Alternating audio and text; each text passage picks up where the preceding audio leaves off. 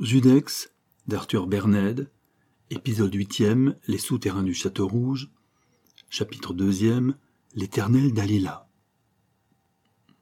Après un long et mystérieux conciliabule avec Erjean, Judex avait quitté le Château Rouge en compagnie de sa mère et de son frère.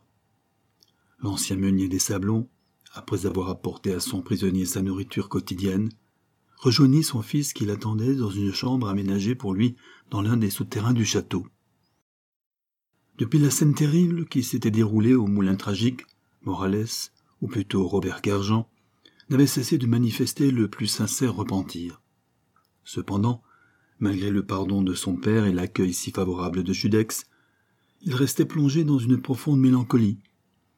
Pendant de longs instants il demeurait silencieux, la pensée perdue dans un rêve, la tête cachée entre les mains. Ce fut ainsi que le vieux Kerjean le trouva. Robert, fit-il, je suis inquiet de toi. Cette tristesse que tu ne sembles pas pouvoir surmonter me cause une vive anxiété. J'ai peur que la confession que tu m'as faite ne soit pas aussi complète que j'étais en droit de l'espérer. Pourtant, déclarait Morales, je vous ai dit toute la vérité. Tu aurais tort de te défier de moi. Je t'ai pardonné de tout mon cœur. Et Judex me disait hier encore qu'il était prêt à te procurer tous les moyens dont tu aurais besoin pour te refaire une existence de travail et de probité. Mon père, reprenait l'ancien amant de Diana Monti, jamais je n'oublierai la preuve d'admirable affection que vous m'avez donnée, et je resterai toujours reconnaissant envers Judex de ce qu'il a fait pour vous et de ce qu'il veut faire pour moi, mais. Et Robert Kerjean s'arrêta en proie à un trouble qu'il ne pouvait maîtriser davantage. Mais, reprenait l'ancien bagnard, voyons mon fils, parle, explique-toi. Et comme Morales gardait le silence, le vieux Kerjean reprit. Je crois comprendre cette femme. Tu l'aimes encore, n'est-ce pas? Sans répondre à la question que lui posait son père, le jeune homme déclara d'une voix tremblante. Mon père, je ne puis pas rester davantage ici. Il faut que je m'éloigne, que je m'en aille loin, très loin, emporté dans une existence faite à la fois d'action et de devoir. Moi qui espérais tant te garder près de moi, je vous répète qu'il faut que je m'en aille. Tu es donc plus atteint que je ne le pensais. Peut-être, soupira Morales. Et tendant à son père une lettre qu'il venait de terminer et qui portait l'adresse de Judex, il dit simplement Lisez. C'était un de ces billets laconiques mais expressifs qui paraissent avoir été dictés par la plus inébranlable résolution. Pardonnez-moi de quitter le château rouge sans vous prévenir. Mon père vous remettra cette lettre. Mon intention est de m'engager dans la Légion étrangère pour me réhabiliter. Laissez-moi vous remercier encore et me dire à jamais votre dévoué serviteur, Robert Kerjean. Mon pauvre enfant, reprenait Kerjean, qui avait peine à retenir ses larmes. Je n'ai pas le droit de chercher à te faire revenir sur ta décision. Si tu l'as prise, c'est que tu l'as jugée indispensable. Oui, père. Eh bien, va, et tâche de revenir avant que moi je sois parti pour toujours. Mon seul désir à présent est que ce soit la main d'un honnête homme, la tienne, mon Robert, qui me ferme les yeux. Soyez tranquille, affirma Morales, vous serez content et fier de moi. Alors embrasse-moi, mon fils. Au revoir et bon courage. Robert Kerjean avait donc regagné Paris. Il était trop tard pour qu'il se rendît au bureau de recrutement où il devait contracter l'engagement qui allait faire de lui un nouvel homme. Il avait remis cette formalité au lendemain. Et après avoir fait le choix d'un modeste hôtel, il était allé, pour tuer le temps, flâner sur le boulevard. Bientôt, se sentant envahi par une lassitude physique et morale indéfinissable, il entrait dans un café, s'asseyait à une table, commandait un porto et réclamait les illustrés, qu'il se mit à feuilleter machinalement, sans intérêt, pour les abandonner presque aussitôt, comme s'il eût été entièrement absorbé par une pensée unique, prédominante. Cet établissement où le hasard l'avait fait entrer, en évoquant lui le plus brûlant des souvenirs, venait de raviver l'incendie qui intérieurement le dévorait. Là, en effet, quelques jours auparavant, il s'était arrêté avec Diana. Il revoyait la table devant laquelle il s'était installé côte à côte. Il se rappelait que jamais sa maîtresse n'avait été plus belle, plus voluptueuse et captivante. Que de beaux projets ils avaient échafaudés. Il l'entendait encore lui dire de sa voix qui savait si bien le prendre, lui murmurer Tu verras que lorsque nous serons heureux, nous nous aimerons mieux encore. Par un phénomène d'autosuggestion beaucoup plus fréquent qu'on ne le pense, Morales retrouvait Diana à la place qu'elle occupait. Enveloppé par son regard, fasciné par son sourire, il fut même, tel un halluciné, sur le point de se lever, d'aller vers elle. Mais la réalité le ressaisit un instant. Il régla sa consommation, partit, toujours obsédé par l'image de l'adoré, qui le précédait, et semblait le guider, ou plutôt l'attirer sans qu'il pût s'en défendre, tant elle exerçait sur lui une de ces attractions auxquelles nulle volonté humaine ne saurait résister. Et ce fut ainsi que presque involontairement, il arriva jusqu'à la maison où demeurait Diana et où elle était revenue depuis la veille. Alors il eut un éclair de raison. Si j'entre, se dit-il, je suis perdu. Il voulut fuir. Mais on eût dit qu'une puissance fantastique, infernale, le clouait sur le sol, et il demeura là, les yeux tendus vers les fenêtres de l'aventurière, comme s'il espérait apercevoir une dernière fois, avant de s'en aller pour toujours, la silhouette adorée, afin de la graver à jamais en lui, dans le renoncement de son amour, dans l'adieu de tout son être. Et voilà que tout à coup un rideau se soulève.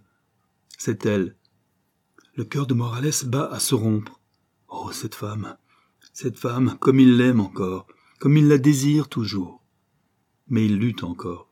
Il va s'éloigner à jamais, cette fois brisé, à moitié fou, mais purifié par le plus déchirant des renoncements, le plus cruel des sacrifices. Lorsqu'il aperçoit distinctement une autre silhouette près de Diana, un gentleman élégant, distingué, qui sourit amoureusement à sa maîtresse. Elle a un amant, un amant, s'écrie Robert Kerjean, fou de rage. Mordu par la plus atroce des jalousies, il sent tout à coup s'effondrer ses bonnes résolutions. Emporté par un souffle de tempête, il se précipite dans la maison, gravit quatre à quatre les escaliers, sonne violemment à la porte de l'aventurière, et bousculant la femme de chambre qui est venue lui ouvrir, il pénètre dans le salon où la Monty est en train de flirter audacieusement avec sa nouvelle conquête. Toi? la Monty vivement surprise et mécontente. Diana, dit le fils de Kerjean d'une voix sifflante, je voudrais te parler seul à seul. En même temps qu'elle a compris les difficultés de la situation, la fine mouche a trouvé le moyen d'y faire face. Avec son plus aimable sourire, elle présente immédiatement Monsieur le vicomte Amaury de La Rochefontaine, monsieur le baron Morales, mon ami, dont je vous ai souvent parlé. Et sans donner le temps à Robert de placer un mot, elle explique, prévenant ainsi tout éclat. Monsieur de La Rochefontaine, qui ainsi que tu le sais était fiancé à madame Jacqueline Aubry, et que j'ai connu au Sablon, est venu me demander quelques renseignements au sujet de la mort de ce pauvre monsieur Favreau. Un peu calmé, Morales s'incline légèrement devant Amaury, qui, après lui avoir rendu son salut, déclare, sur un imperceptible clignement d'œil de Diana, qu'il l'a saisi au passage et dont il a deviné la signification. Je vous laisse, chère madame, et à bientôt, j'espère. Après avoir baisé la main que lui tend la Monty, il s'éloigne, laissant les deux amants en présence. Alors, au lieu d'éclater en véhéments reproches, ainsi que s'y attend Robert, l'ensorceleuse s'avance vers lui, et plus séductrice que jamais, elle lui dit, tout en l'entourant de ses bras souples, caressant, Je t'attendais. J'étais tranquille. Je savais bien que tu reviendrais près de moi. Morales répond, J'ai voulu te dire un dernier adieu avant de partir pour toujours. Partir pour toujours? Reprend l'aventurière en feignant un vif et douloureux étonnement. Oui, après ce qui s'est passé, nous ne pouvons plus nous revoir. Pourquoi? Parce que je ne veux pas devenir un assassin. À ces mots, Diana Monti, en habile comédienne, dégagea lentement son étreinte et murmura sur un ton de regret amer, de tristesse infinie. C'est vrai, j'étais folle. Empoignée par la volonté d'être riche et de nous créer à nous deux une existence de bonheur et de joie, j'ai perdu toute notion du bon sens. Je me suis laissé aller aux plus imprudentes extravagances. Je le reconnais. J'ai failli t'entraîner avec moi dans l'abîme. Mais je n'ai pas eu besoin de te revoir pour me rendre compte combien j'avais été insensé. J'avais compris tout de suite. Je ne t'en ai même pas voulu d'avoir eu la pensée de me livrer à Judex. Tu étais dans ton droit. N'avais-je pas manqué de te conduire à l'échafaud? Et se laissant tomber sur un divan, Sachant avec une habileté infernale trouver les larmes qui trompent, les mots qui aveuglent, elle poursuivit. Je me suis bien transformé en quelques jours. Je ne suis plus la même femme. Maintenant je n'ai plus qu'un désir, vivre en paix, ignoré, loin du monde, dans un coin perdu de la terre. Eh bien, mon ami, cette tranquillité après laquelle j'aspire, c'est toi. C'est toi seul qui peux me la donner. Moi? S'effarait Robert Kerjean qui luttait violemment pour ne pas se laisser reprendre par cette femme. Et il ajouta déjà avec moins d'énergie Puisque je m'en vais pour toujours. Tu ne m'aimes donc plus Morales se tut. Ce silence était plus éloquent qu'un aveu enflammé. Diana, sentant qu'elle reprenait l'avantage, chercha sa main, la prit, la tira vers elle, et de plus en plus câline, diaboliquement fascinatrice, elle insinua. Moi, je t'adore. Crois-moi, je ne t'ai jamais autant aimé que depuis le moment où je me suis aperçu du mal que je t'avais fait. Et toi aussi tu m'aimes. Allons, ne t'en défends pas. Tu étais vivement impressionné par l'apparition subite de ton père. Mais je suis bien certaine que lorsque tu t'es retrouvé seul en face de ton cœur, tu m'as regretté. Tu m'as désiré. Comme tu me regrettes et me désires en cet instant. Comme toujours, tu hésites, tu trembles. Dans ton âme, dans ta pensée, tu n'oses même pas te demander si tout cela n'est pas réparable. Et il faut que ce soit moi, non plus cette fois pour frapper Jacqueline, mais pour m'aider à sauver son père. Que veux-tu dire tressaille Morales? Je te le répète, ta tranquillité, la mienne. Je ne veux pas dire notre amour, puisque tu sembles t'être détaché de moi. Diana, protesta Robert en un cri de détresse. Notre amour, soit, triompha l'aventurière, dépend désormais de ta volonté. Explique-toi. Promets-moi de m'écouter avec calme et de me répondre avec franchise. Parle. Tu sais où est Favreau, mais tu le sais, si, nous le délivrerons. C'est la fortune pour nous deux. Diana, laisse-moi finir. Devenu riche, nous partirons loin, très loin, pour mener une vie heureuse, la vie rêvée. N'avais-je pas raison de te dire que désormais notre avenir, notre bonheur, dépendait uniquement de toi? Morales, les sourcils froncés, l'œil inquiet, le front barré d'un pli, répondait Ce que tu me demandes là est impossible. Impossible, et pourquoi? Parce que j'ai promis. Promis quoi? Promis à qui? À mon père, de ne jamais révéler, à qui que ce soit au monde, l'endroit où Judex retient Favre prisonnier. Diana eut un tressaillement d'allégresse. Maintenant qu'elle était entièrement fixée, elle n'avait plus qu'à manœuvrer en conséquence, et elle s'y connaissait. Ton père, fit-elle aussitôt.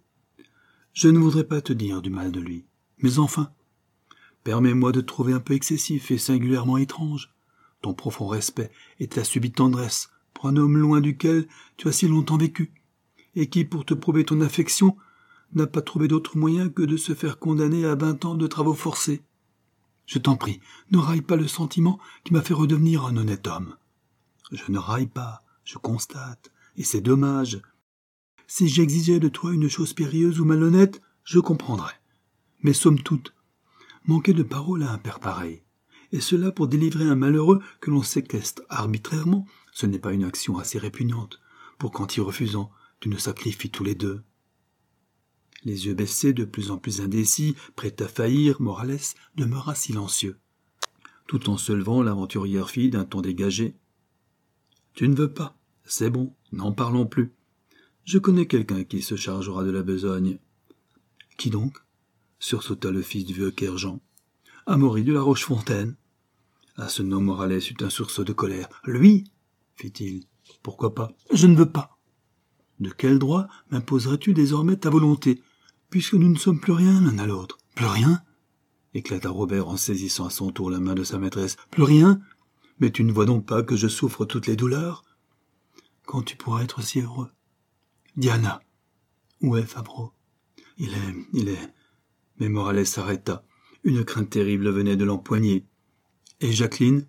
reprit-il d'une voix blanche. Jacqueline, fit la Monty en haussant les épaules. Elle sait bien des choses. Elle en sait même tellement que tu voulais la supprimer. Et après? Alors j'ai peur. De quoi? J'ai peur que tu ne veuilles encore. Ne dis donc pas de bêtises. Avec un sang-froid extraordinaire, une présence d'esprit incomparable, l'aventurière posa.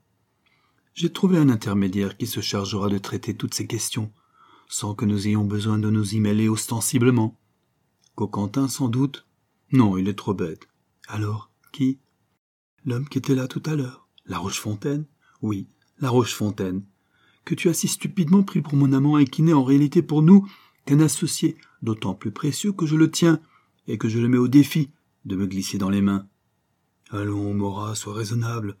Ce que je te demande est peu de choses, et cependant, de ton refus ou de ton acceptation dépend toute notre existence. Aide-moi à délivrer Favreau. Tu le peux. Cela même t'est facile, très facile. Et je suis à toi pour toujours. Réponds-moi, Morales. Pourquoi tes yeux fuient-ils les miens? Pourquoi ta bouche se dérobe-t-elle à mes baisers? Tu préfères donc t'expatrier? T'en aller dans un pays meurtrier? Chercher une mort cruelle autant qu'inutile?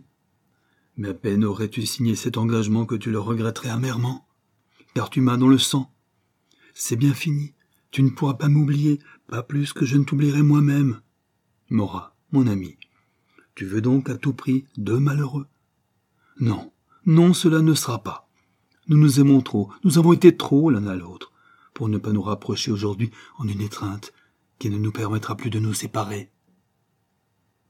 La terrible ensorceleuse, qui n'avait jamais été plus enveloppante ni plus belle, se suspendait au cou de son amant, cherchant ses lèvres, et ce fut le baiser ardent, auquel rien ne résiste, baiser de volupté, de traîtrise et de mort. La gueuse avait reconquis le dévoyé.